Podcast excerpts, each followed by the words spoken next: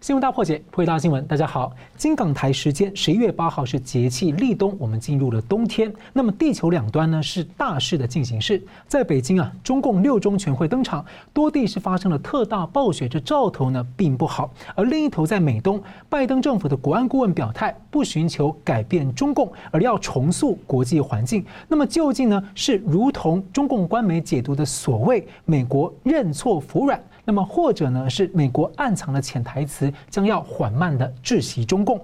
隔天的九日傍晚，美国的军机四十年来是第二次呢公开载着参议员降落在台北的松山机场。那么上一次是六月份带来了疫苗的消息，而这一次十一月呢是带着美国的现役军官。那么中共方面呢在晚间声称说，在共军在台湾海峡联合战备巡逻，而此时呢中国大陆有多地的民众是持续的在争抢储备。粮食，脸书的祖克伯是热炒所谓的元宇宙概念，再加上人工智慧呢，人类将在虚拟当中是开创一个新大陆，或者自囚在一个无边的监狱。而电影《骇客任务》二十年来的警告，现实和人性的保卫战呢，是否越来越逼临人类？我们介绍破解新闻的来宾，日本资深媒体人石柏明夫先生，大家好；时事评论人桑普律师，大家好。好的，十二月九号到十号是世界人权日，有上百个国家要在白宫进行民主峰会，呃，就在白宫。而美国的媒体四号报道呢，据他们拿到了资料，发现呢，受邀请的是包括了台湾。那么各个国家还有盟友呢，目前首要的关注议题啊，应该也许是美国的对中战略。路透社在十号爆料，拜登和习近平的视讯峰会啊，最快在下个星期就会登场。那本周国安顾问苏立文呢，他回答媒体的时候说，拜登政府的目标不再寻求改变中国的体制，而是要重塑国际环境。美中两个大国呢，在可预见的未来啊，之后不知道可预见的未来会在国际体系共存运作。那这段话看起来是让中共党媒很开心、很快的报道啊。尤其中共呢，正在要扭曲国际规则跟人权的定义。不过苏利文还说，美国的目标是要让规则和道路更符合。理念相近、民主国家的价值观，要反映一个开放、公平、自由的印度太平洋，还有国际经济体系，让世界人权宣言在国际机构被尊重。那拜登的政策大背景呢？先前还包括像激烈的竞争、兼有对抗与合作，而五月份还宣告要终结对中共的接触政策。所以请教两位，先请教石板先生怎么看哦？一边中共这边开六中全会，另一边白宫这番表态，这是一个服软吗？啊，或者说还另有盘算。那对这个从川普跟拜登两届政府他们所建构的一个民主盟友的同盟来说，大家围堵抗共，这个时候这样的表态可能会引起大家怎么样的解读或影响？呃，怎么说呢？我觉得现在我们看拜登政权对中国的政策呢，其实有两种分析：一个说呢一定会继续强硬下来；另外一个说呢可能会让中国服软。这两种说法呢，其实某种意义上都是对的。就是拜登的对中国政策一直是不确定的，我们也看到，就是从来都是深一脚浅一脚的走过来的。那么其实呢，我我分析就是说，川普跟拜登他们两个，但虽然在国内的政策上有很大的不同，但对中国政策的一个是把中国作为对抗的敌人，一个是把中国作为竞争的对手，这个是完全不一样的。那么拜登政权呢，其实他对中国来说呢，就是说。有的时候强硬是为什么呢？因为现在美国国内呢还有非常强烈的这个川普派，就川普路线、信奉川普路线的美国的，不管是国会议员啊，还是就是说民众，还是非常非常多的。拜登呢，有的时候要照顾一些这些人，所以说就会走一走一段川普路线，然后再回到自己本来的路线。但是就拜登基本上呢，他是希望和中国呢保持一个。呃，怎么说竞争，既竞争又对抗又合作的这这么一种关系？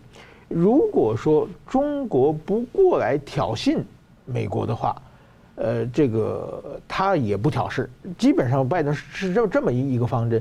但是说呢，这就有一句话叫“树欲静而风不止”，中国在不停的挑事，所以说呢，拜登不得不做出一些反应来做出来。这是有的时候我们看着很强硬，但是拜登基本上我们看观看拜登政权在选举。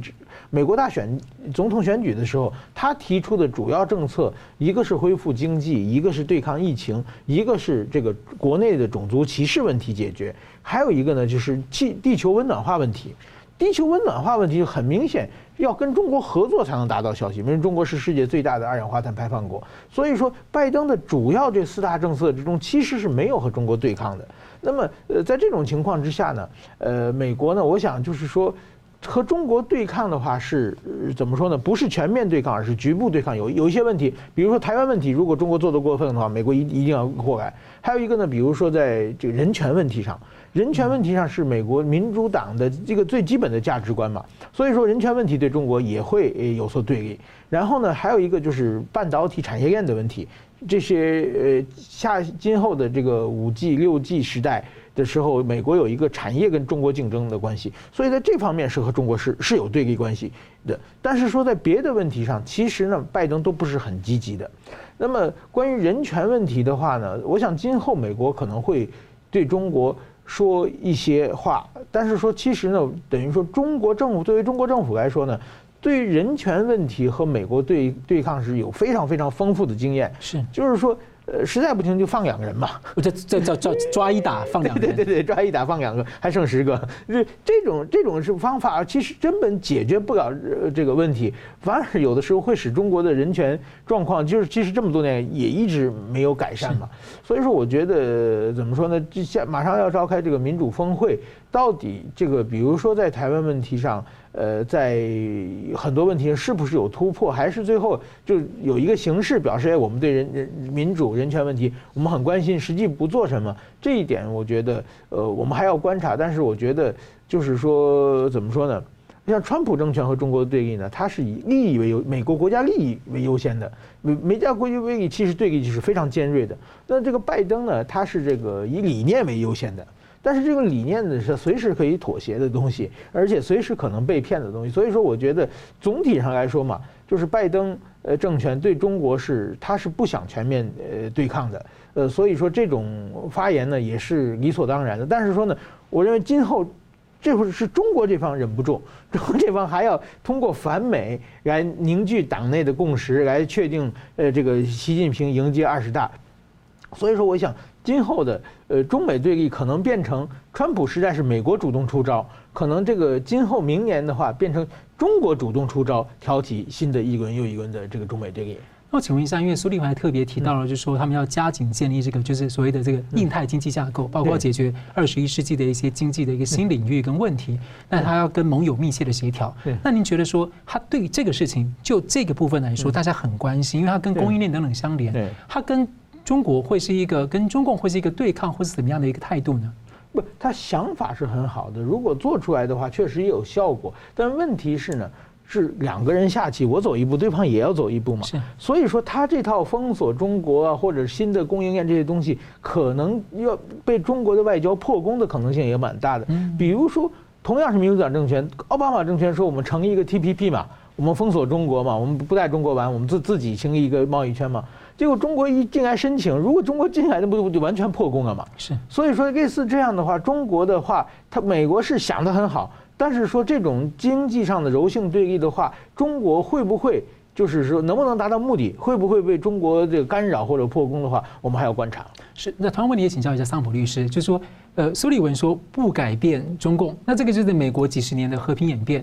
一个角度来看，说认清事实啊，我中变他那个中共，我是改变这个不可改变的本质就是这样，我要另辟蹊径。但从中共角度来说，就觉得哎，你认错了，服软了，你怎么看？我觉得这个地方要分清楚人民跟政府的分别哈。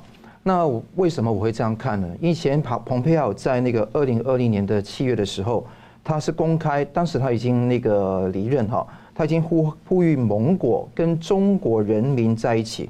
与美国携手合作，改变中国的方向。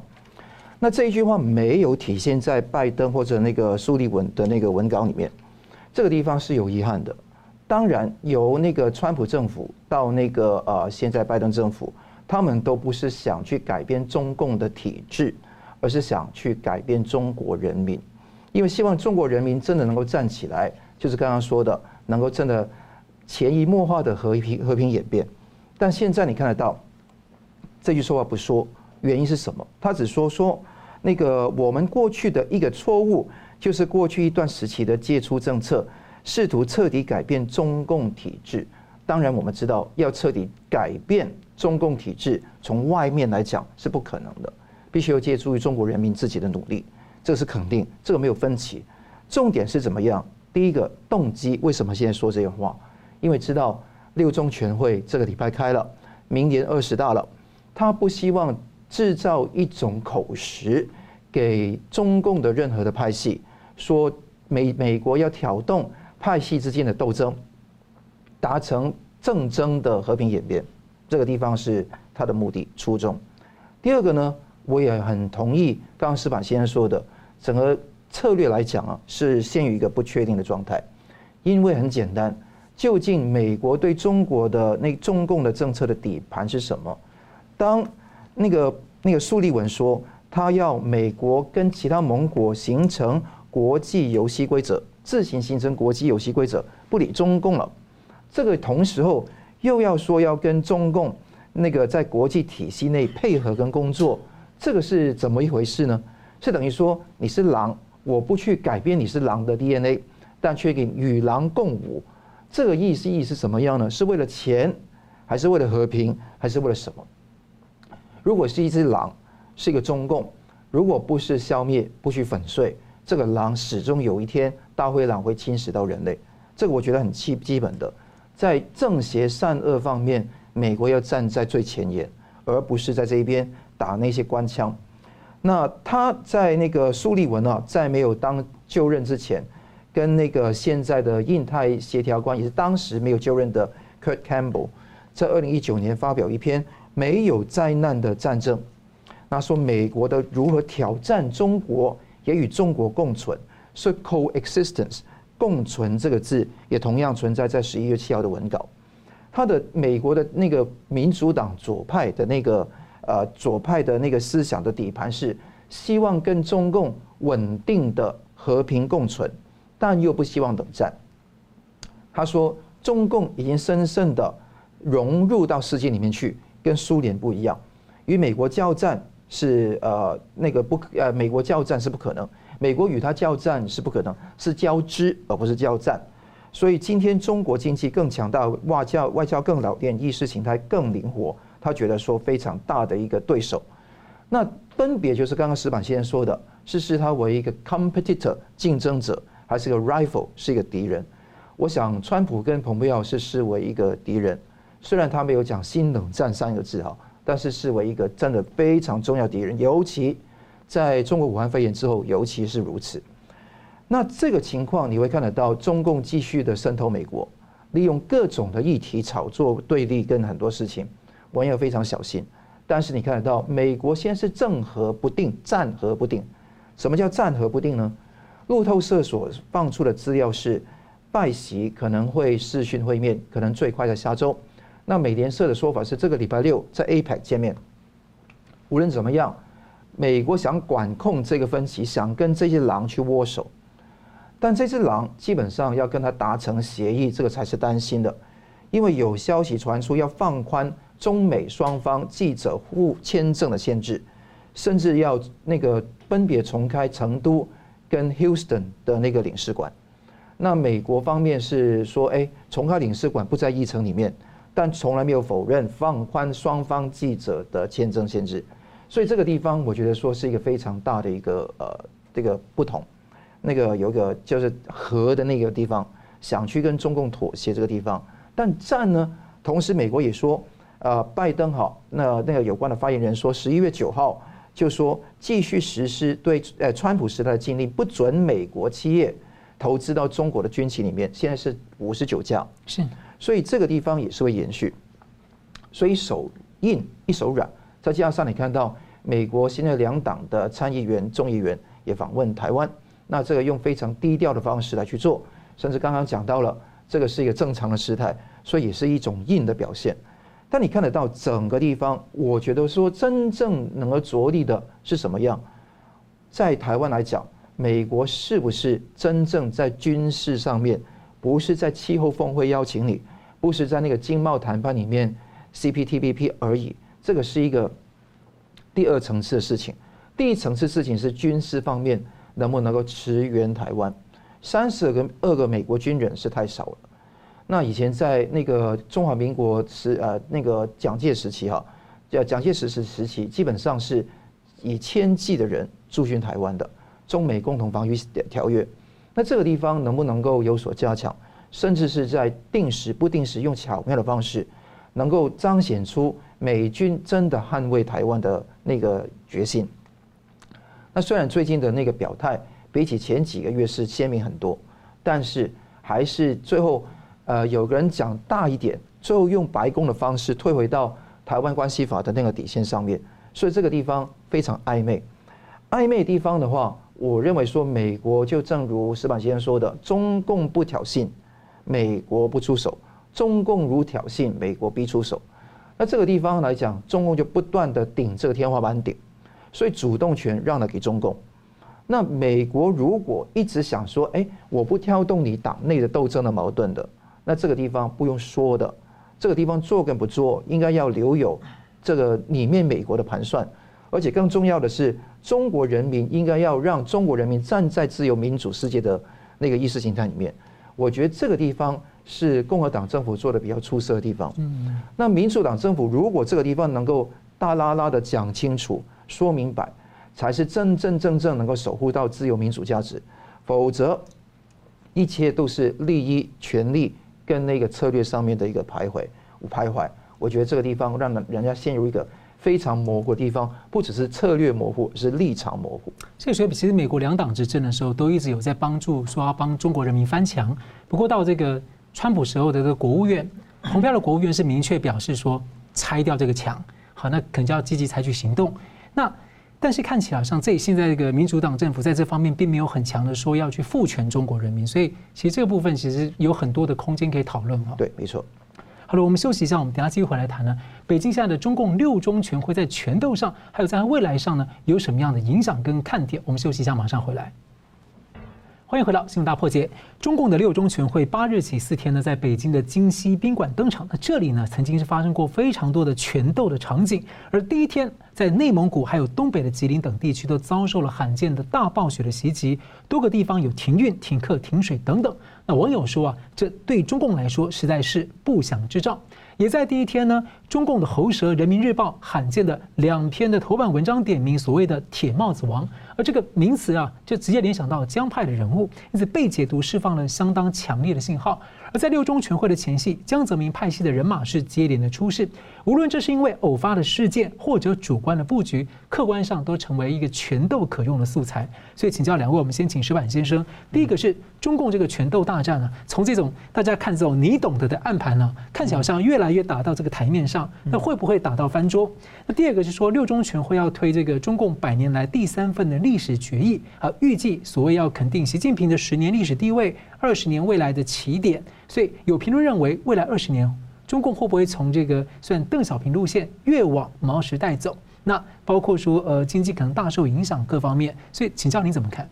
呃，我觉得呢，现在中国的这权斗确实是非常非常激烈的，但是说我认为呢，就是我的观点已经早就超越了这个习派和江派的这斗争，而是变成一一场路线斗争了。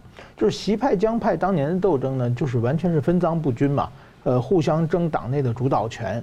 然后呢，把江派的一个个老大拔掉，然后安插上自己的人，这是当时这个西江斗争的最主要的目的。但是现在呢，是问题是习呢，他是想把中国带回毛泽东时代，而除了习派的这些人呢，大部分就是说都是改革开放的受益者嘛，所以这些人其实是在反对的。那么江派呢，只是江派，当江泽民当然还很有实力，但是他只是众多的反习派的。巨大的反习派之中的一部分势力而已。那么，所以说，我觉得这个现在中国的这个权力斗争已经上升到了从这个派系的主导权之争，已经变成路线之争了。所以说，呃，有这么一个问题，而且很多的，我觉得有一些。我们就是看中国问题有一有一些解释可能比比较简单的，比如说这次上海市的这个公安局的局长被部下举报，啊，一听到上海就认为是江派，但是说呢，我觉得就是说，呃，怎么说呢？这个黄坤呃黄宝坤他是就是怎么说？他是现在上海市的市长、市委书记全是习派的，浙江新军这浙江带起来的人，那个现在的国家安全。部的部长陈文清也是属于西派的人。他们已经当年周永康被打倒之后，他们已经挖地三尺，拿大放大镜。跟周周永康有任何蛛丝马迹的人，基本上都打扫得很干净啊。在这种情况，而且这个黄宝坤当时周永周永康当政法委书记的时候，他不过是一个处级干部，处级干部跟这个政法委书记是完全是间接多少次还是很难接触到的。那么现在把他就是说，呃，这个是是江派的这个习派打江派，我不我不如认为是这是不是对习派的一场攻击？就是因为我觉得，就是是就黄宝坤任命当他这个上海市国安局长的这个任命权，都都是习派任任命的嘛。那你如你说他是，与其说他是隐藏在隐藏在这个伪装的很好的江派的残余势力，不如说他是习派一手提拔上来的人。现在出这个事情的话，你看习派，你向怎么向全国人民交代交代？我觉得这种解释反而我我个人认为是比比较合理的呃方法了。那么现在呢，就是刚才讲的这个铁帽子王的说法。铁帽子王子有一段时间呢，是完全是指暗指曾庆红的一个代名词了。是，但是说现在呢，其实我觉得曾庆红已经，就是说虽然虽然还有一些实力，但是说已经掀不起太大的浪花了。那么，但是说我觉得铁帽子王，如果我们按正经的语词语义来解释的话，他是满清的时候一些世袭的贵族的一个总称嘛。那么我觉得现在中国党内的很大的矛盾是习近平和太子党的矛盾嘛？太子党都是世袭的，呃，有这个位高权重的位置有很多，而且他们现在大部分人是开始跟跟习的矛盾已经激化了嘛？那所以我认为这铁帽子王当然有曾庆红，但是也有王岐山，也有陈元，也有刘源，这这些所谓的就是太子党红二代，这这些人凡是反习的。呃，都是铁儿子王，也包括什么邓朴方啊，包括就是这些人的话，你们不要以为就是说你们有世袭的这个铁帽子就可以安全，让你们要老老实实的。我我觉得这这种的信息是比较大的。那么，呃，现现在讲到这个第三份历史决议嘛，这个六中全会第三份决议的话，我我认为呢，就是说。在历史上两次这个历史决议，第一次呢是一九四五年的时候，因为一九四五年之前，中国共产党是由苏联共产党扶植出来的一个一个政党，呃，一个苏联共产党的一个卫星政党，它基本上是怎么说呢？苏留苏学生就是苏联直接指控的势力有非常非常大，有什么二十七个半布尔什维克等等的说法，但是党内通过斗争，本土派的毛多毛泽东战胜了。留留苏派的王明，然后呢，彻底把中国共产党由一个亲苏的政党变成一个本土的毛泽东的政党，这是第一次历史决议的意义啊。那么第二次历史决议呢，就是毛泽东的本土路线走了三十多年走不通了，然后呢，邓小平出来以后呢，把毛泽东的本土路线否定了。其实他历史路线是开创一个亲美的中国的形象时代，这个呢又走了三十多年。那么今天呢？到了习近平的时代呢，他又想，我认为他是想把邓小平否定以后呢，再推出一个本土路线，他自己认为是习近平式的本土路线，但是我们所有人都看你就是毛泽东的本土路线，你这在卷土重来，这这么有一个习近平是打算这么做的，当然说对于这一点来说，党内有很多很多的反弹啊，就是说大家都觉得我们当年支持你是想跟你。吃香的喝辣的，没想到你要给我们带回这个吃糠咽菜的时代啊！这个所以说刚才讲那些铁帽子王们就开始反弹，所以我认为这个矛盾就是把中国坚持邓小平路线，还是开启新的所谓的习近平路线，这个是呢，我认为今天政治的主要矛盾。而六中全会之后到明年的二十大之间，这个中共的政治舞台的角力也是这两条路线之争。是，其实我就很好奇，就是说，同样问题也请教桑普律师，但我也是好奇说，像外媒就说，哦，这个习近平是这个毛泽东的这个阴阴阴魂附体啊。但我自己比较好奇，其实中共历史上的几乎所有的党魁跟高层领导人，除了比较好的像这个呃胡耀邦，还有这个呃赵紫阳，在关键时刻没有犯大错之外，大部分都铸下很多历史大错。所以您觉得怎么看这个这一次的这个六中全会这样的状况？那到底这些问题是习近平当然有加速，所以总加速师嘛啊，嗯，但是这到底是他自己的问题，还是共产党的本质，他就会往这方向走？共产党的本质是决定了一切事情啊。那你也看得到，如果我用那个呃一句话来说明这个第三份决议的一个定位，应该说前两份协议就是毛跟邓的协议，基本上都是权力重组跟斗争的一个总结，但是第三份决议却是权力跟斗争跟重组的一个大号角的一个吹吹响了这个号角之后，大家开始斗。所以这个地方有这样的一个意味。当然，现在习近平是大权在握的，好，他不是经过一番很激烈的，像当时哈毛泽东要斗垮王明、张国焘，或者是邓小平要把那个华国锋都把它搞定，而且当时审判的四人帮了之后，才有那个所谓关于建国以来党的那个若干历史问题重大决议。所以我觉得这个地方，呃，习近平本身。他希望树立自己是一个继往开来的领航人，这个不是我说的，是十一月六号那个新华社的说的。嗯，意思是说他用唯物辩证法的说法来讲，希望能够成为一个毛跟邓的辩证综合体。这个辩证综合体基本上既有毛的痕迹，既有毛的底盘，但是他认为说在计划的就是政府干预、国进民退的情况下。仍然能够维持一个高速的经济发展，这个就是纳粹主义。基本上，纳粹主义升级版变成数位的纳粹主义。基本上，大家允许有些人在那边分招吃饭，但是一定要完全在习近习近平的掌控当中。习近平也煽动起这一些富翁之间的互相的斗争，谁随时随时可以割韭菜。我觉得这个地方才是习近平真正想要做到的事情，就有点像是共产主义跟纳粹主义的一个综合体。没错，很多人认为说纳粹主义是一个右派，其实不是，它是个极左派。因为左派的相信是用人类的力量可以人定胜天的，所以这个地方是完全跟那个呃基督的路完全不一样。大国家、大政府全部都统抓了。没错，所以看得到这个是重点。那。更重要的是，他吹响号角之后，十一月九号，人民人民网的头版头条说：“该做的事就该做，得该得罪的人就得得罪。”哇，这个话很狠啊！那这个地方得罪什么人呢？他要得罪什么人？就是那些没有丹书铁卷，而且没有铁帽子王的那些铁帽子王了。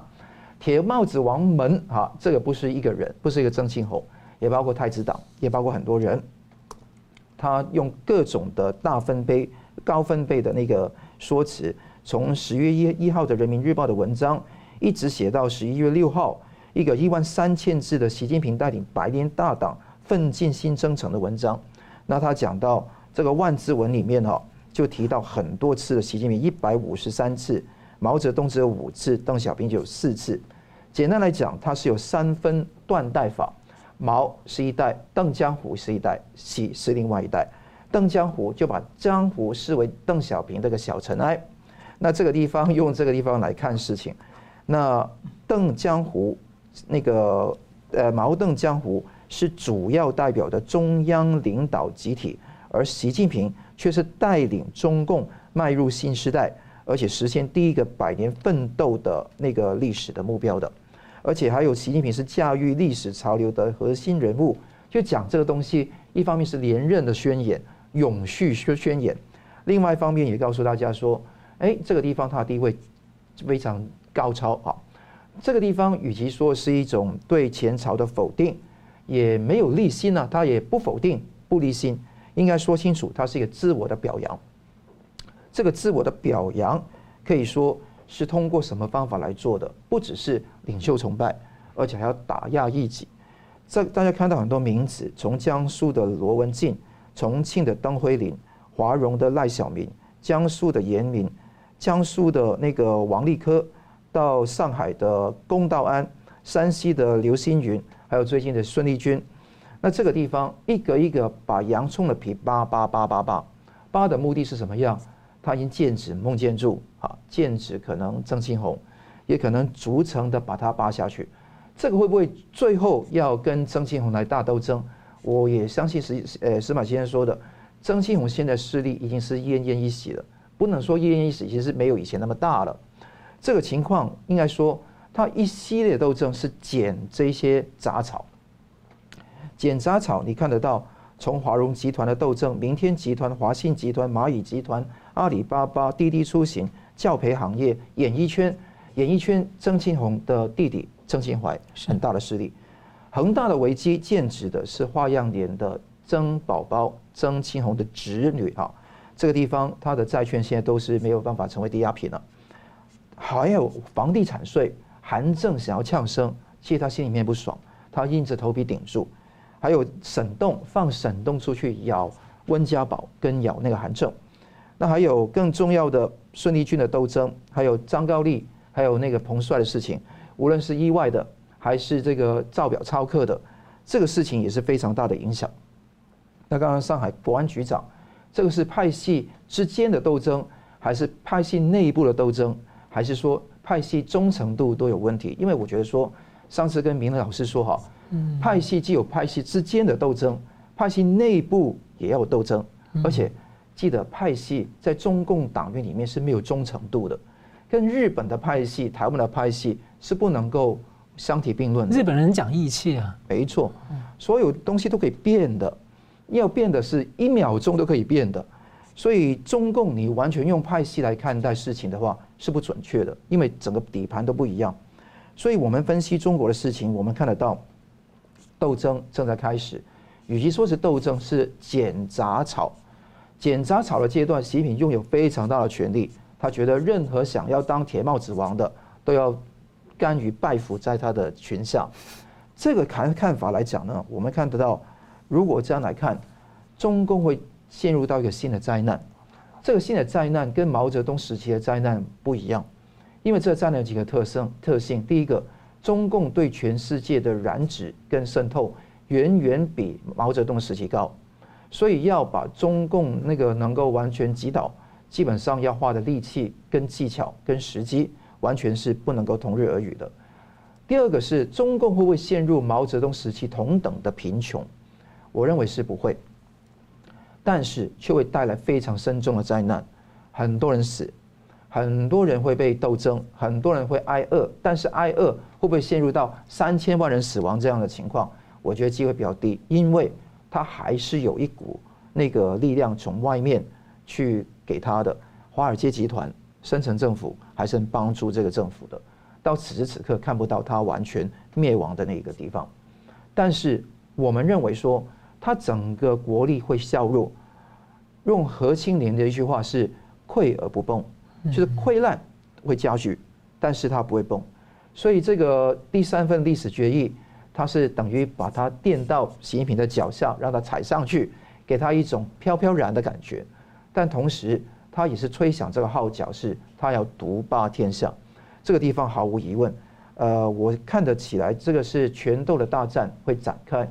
我觉得是权斗的一个延续，而不是一个开始。他这个号角等于说。他站在高岗上，那要把杂草进一步剪除而已。所以未来看下去，我认为呢，中共走上一条不归路了。这条不归路会在短期内慢慢的衰弱，但是到彻底崩溃还有一段时间。希望大家拭目以待。从官方的反应看起来，现在习近平是大权在握，好像你我这个拳头的部分还拉稳了。但是这种时候会可能出另外一个问题，就是说。这个有些人会不会想要，就是我刚才我跟你翻桌了，因为中共内斗当然是不公开嘛，会不会我翻桌我就干上了？然后可能导致还是大家会为了中共的集体利益说忍一忍，忍一忍，忍一忍，反正中共垮了，我们都没了嘛？您怎么看？毛泽东平衡笔杆子跟枪杆子，看文革的时候你就知道。是。那邓小平是平衡胡赵跟那个陈云、李先念等人，大家很清楚。习近平现在不玩平衡术，他是独霸。独霸，就算毛泽东都扛不扛不住。你看文文革的时候，你就知道，所以他要独霸的结果是累积起更大那种低级红高级的势力。所以这个汹涌的澎湃的地方，在剪杂草的阶段会慢慢起来，发觉到地是不稳的，这个地方极有可能发生。是，好，我们休息一下呢，继续回来看这个中国啊，对不起，美国啊，现在似乎在拆中共的红线啊。这个美国的军机呢，第二次在的国会议员呢，来降落在台北。那另外呢，这个脸书现在在热炒一个元宇宙的概念，这对人类究竟意味着什么？休息一下，马上回来。欢迎回到新闻大破解。台湾的疫情趋缓呢，现在民众还继续在消费五倍券，在振兴经济。那中共之前呢，相关的这个机构呢，在热炒啊，台湾是在消费，其实是在备战啊，在害怕。不过现在呢，反而是中共商务部先前发布了通知，鼓励民众要储备生活必需品。那引发一些大陆民众啊，就忧心会发生台海战争或一些大型变故，好像之前这个武汉突然封城，谁知道呢？尽管商务部十一月二号紧急澄清了，还是没有用，各地很多民众还是在抢。然后我们来看来，美方呢持续啊在拆除中共所谓的红线了。美军的军机四十年来两次公开载运参议员访问台湾呢，而且今年六月呢是载着捐赠疫苗的一个消息，而十一月呢这次从菲律宾带着美军的现役军官还有参议员一起来。那美国国防部啊在九号说这是符合台湾关系法，所以请教呢石板先生怎么看？呃，首先我觉得中国现在啊，就是说他鼓励这个大家囤粮，我觉得这是一个蛮蛮奇怪的一个现象嘛。就是说我们看在人类历史上很多的时候，就是说啊。呃，现在我们有这个足够的物资，希望大家不要抢购，这是一般政府爱说的话嘛。对，鼓励大家这个囤粮，我觉得这是有有一点无厘头啊。这个政府到底想要什么东西？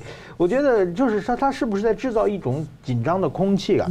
就是包括现在中国很多的信息嘛，比如说。呃，有人说出要到什么冬季要到台北去看鱼嘛？这个或者是说解决台湾问统一台湾以后，把台湾的财政主要用于民生方面，这个这些发言的话，都给大家一种暗示，好像要要打起仗来了嘛。这个时候又把这个东西推起来的话，我觉得有一点啊，就是说，我想起一九六九年的时候啊，当时毛泽东和林彪的矛盾，毛泽东是一号人物，当时林彪是。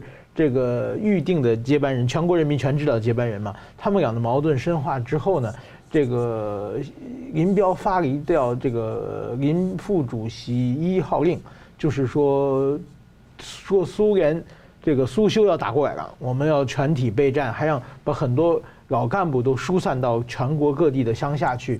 这这个后就是也是为了制造紧张空气嘛。后来等于说苏联。解体之后，大家把这个当时的资料，这个资料全部公开，发现根本没有任何迹象说苏联要要攻打中国的这种说法嘛。那其实还是也是中国共产党内的这个权力斗争到了一定的这个白热化之后，就可能这种煽动大家的这种恐慌情绪，来这个凝聚这个怎么说呢？呃，促成这个呃党对党中央的向心力，是有这么一个可能啊。所以说，对于台湾的一连串的东西，我并不认为这是他是有打台湾的前兆了。就跟十月初的呃连续四天加在一起将近一百五十架飞机进入台湾的防空识别区一样。这个如果他真要打仗的话，他一定要搞突然袭击嘛，这是现代战争的常识嘛。就跟日本打珍珠港，这个德国军队打波兰。呃，等等一样嘛，一一定要对方没准备的时候，先把对方的第一道防线先摧垮了之后，你要降低很多成本嘛。他们要打了一百五十架飞机，打草惊蛇，把 大家全世界的军舰全招惹过来的情况之下，那我所以说，我觉得他还是国内的矛盾，呃，和就是这是一个政治上的动作，而不是一个军事上的动作嘛。但是他这个动作呢，致使美国也不得不接招嘛。现在全世界的任何两个国国家的这个领导人见面之后。呃，第二句话就要谈谈台海台海形势嘛。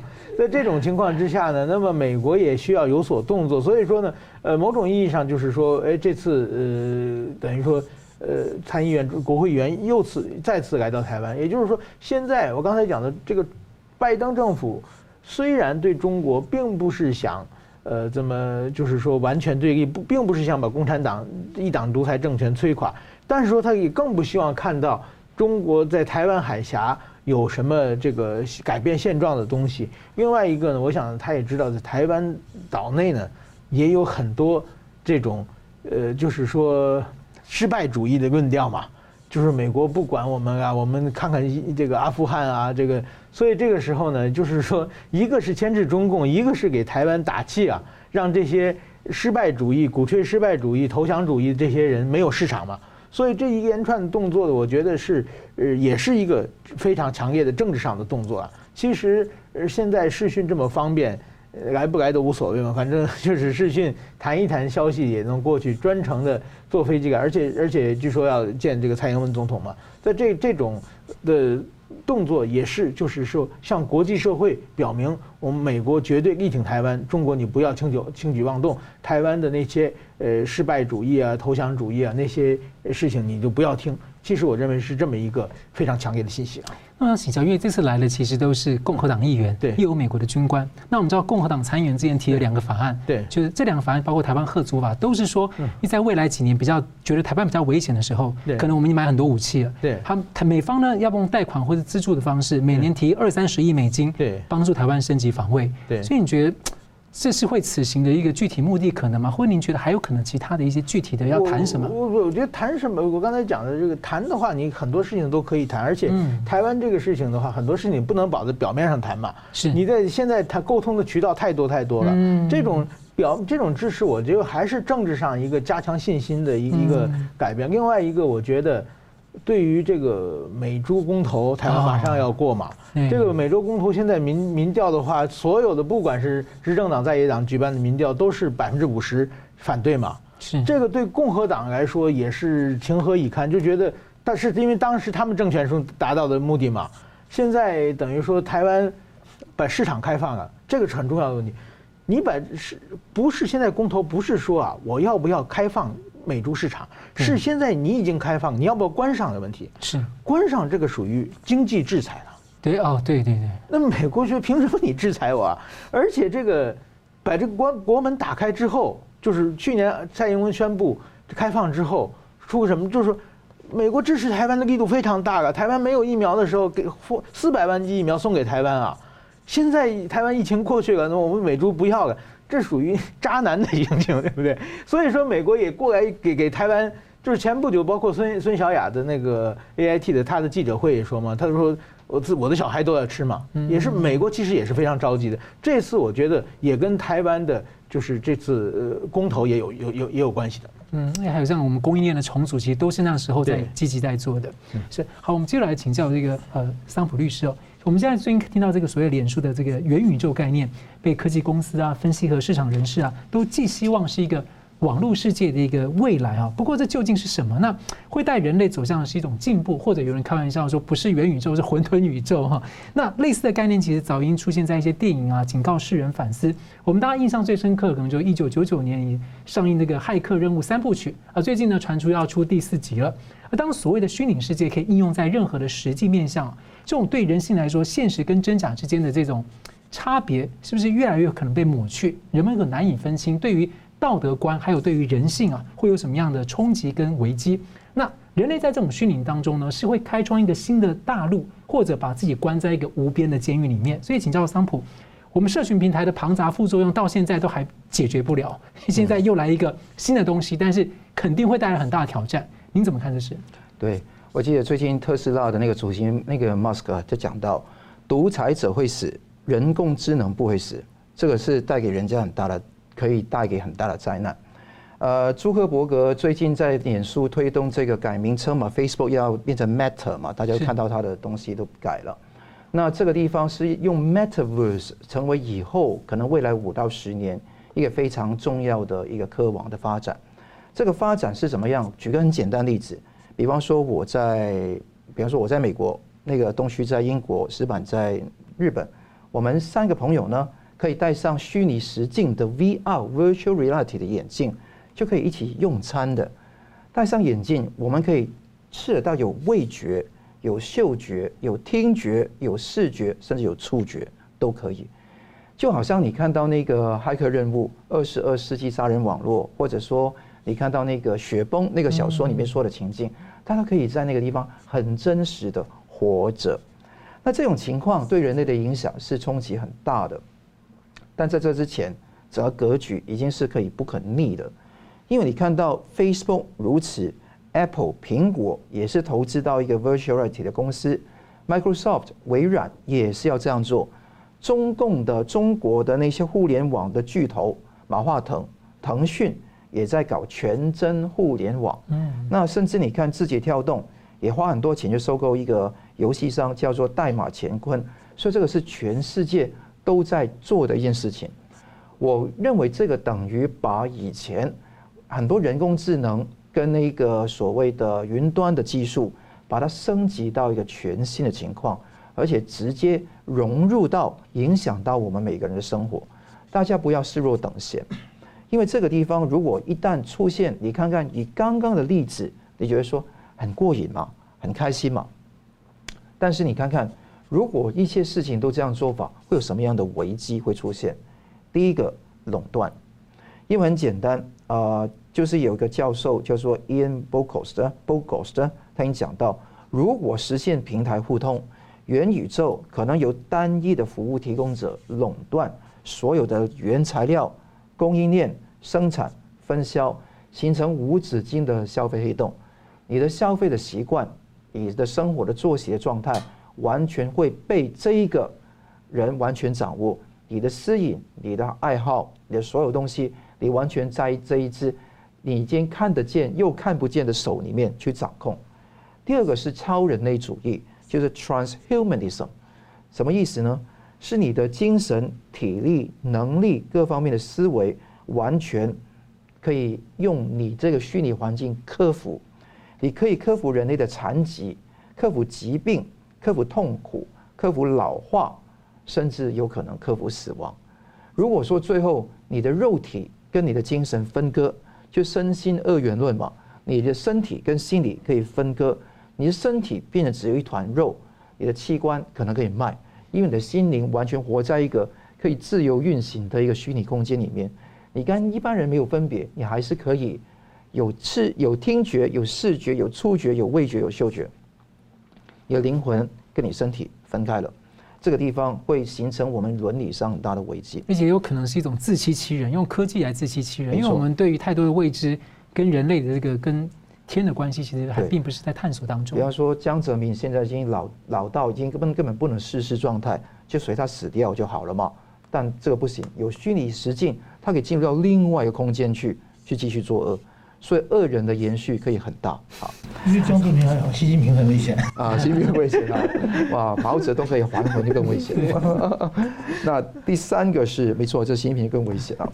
第三个是那个施密特 Eric Schmidt Google 的前行政总裁说：“世界更加数位化，那谁掌控了元宇宙，谁就设定规则。各位啊，世界是一套伦理规则在在这边运转的，法律是一种，信仰是一种。你把这些完全可以说抛掉，进入到那个虚拟世界去，哎，谁设计这个规则的人，谁就是王。所以你看到这个可怕，也在这个地方。如果川普在那个地方能够进入到元宇宙吗？没资格。”因为他的账户都可以被消掉的，或者进入到元宇宙只能当魔鬼啊，这个可以进入到那边去，是不是这样子呢？那还有第四个是，比方说你个人的隐私、市场的竞争、误导的消息会更加恶化，恶化的程度会洗脑，它会不断扬，会喂你一些你喜欢的知识给你看。社交媒体现在面对的问题，在元宇宙只会加剧，甚至有可能喂一些那个朱克伯格，甚至是那 Apple、Microsoft。喜欢的东西给你知道，这个地方会调挑起更大的对立跟分分化。大家看到美国最近十几二十年左右派的那个分化，你看得到这个很很大程度上是社交媒体本身就是各自围炉取暖所产生的。元宇宙也会加剧这个局面，而且大家知道，权力力量的力的重点有三个来源，一个就是你的知识，一个就是你的暴力，一个就是你的财富。如果元宇宙可以在里面有这个惩罚的系统，有这个财富经营的系统，就好像你看动物森友会啊，都可以去去打的，甚至有些很多的那些电动电玩都可以赚钱的。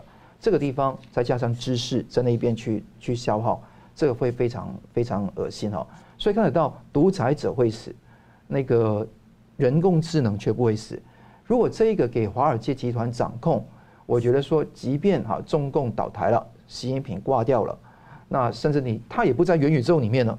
但是如果这个元宇宙继续出现的话，我觉得人类会进入到完全不一样的典范，而这个新的典范跟境界，是我们以前所有的祖先们跟我们这一代从来没有发现过的，所以我们一定要很慎重处理有关的问题。是，好，节目最后我们请两位跟一分钟总结讨论，先请石板先生。呃，我觉得十二月十八日的台湾的公投是一个非常非常重要的一次，呃，对于台湾来说是一个或者是保卫台湾的一个机会了。那么，其实我觉得这次，呃，去年的呃这个总统大选，呃，为什么全世界会这么关心呢？是因为大家把它定位成中美战争的一场代理战争，中美对立的代理战争。台湾有亲中国派和亲美国派，到底台湾人民选择哪里是全世界最关心的一个议题？那么最后呢，大家亲美派的蔡英文得到了历史上最高的呃得票，所以说呢，全世界后来的这个民主国家都在纷纷的支持蔡英文，是整个是因为台湾的民主的一种表现。那么我觉得十二月十八日的这这场公投，现在呢已并不是一些我们要不要真爱岛礁啊，我们要不要这个呃重启这个发电怎么办啊？而是变成又变成一个台湾要你要不要亲美，要不要站在国际社会这一边，你还是走到要回到中国这一边，又是一场呃代理战争。这场代理战争被包装得更好，但是说如果说呃假如说呃四个都是同意。过半的话，那么我想台湾首先它会在国际上的台湾的成长空间、台湾的国际空间都会受到非常非常的打压，更重要是对台美关系会有一个非常非常深远的影响。这样的话，台湾可能就是会孤立于国际社会这个贸易社会之这个贸易重组之间啊，有可能再层次重启服贸，呃，变成中国的呃经济板块的一块。所以这这个都对台湾说又是一场很重要的选择，希望大家能够慎重的考虑。是，桑普律师。对，公投当然是四个不同意，毫无疑问的。但更重要是反省公投的那个就是必要性，针对的对象，议议员可以可以被罢免吗？还有罢免跟公投整个法制，我觉得这个是在十二月之后要好好检讨。更重要的地方是我们要认清台湾的重要的议题，不是那四个公投议题，公投还是要做，这个很重要。但是公投的问题是一个比较低层次的问题。我们看大格局，看国际观跟中国的关系，这些东西如果没有办法好好去有一个清晰的认识就不行。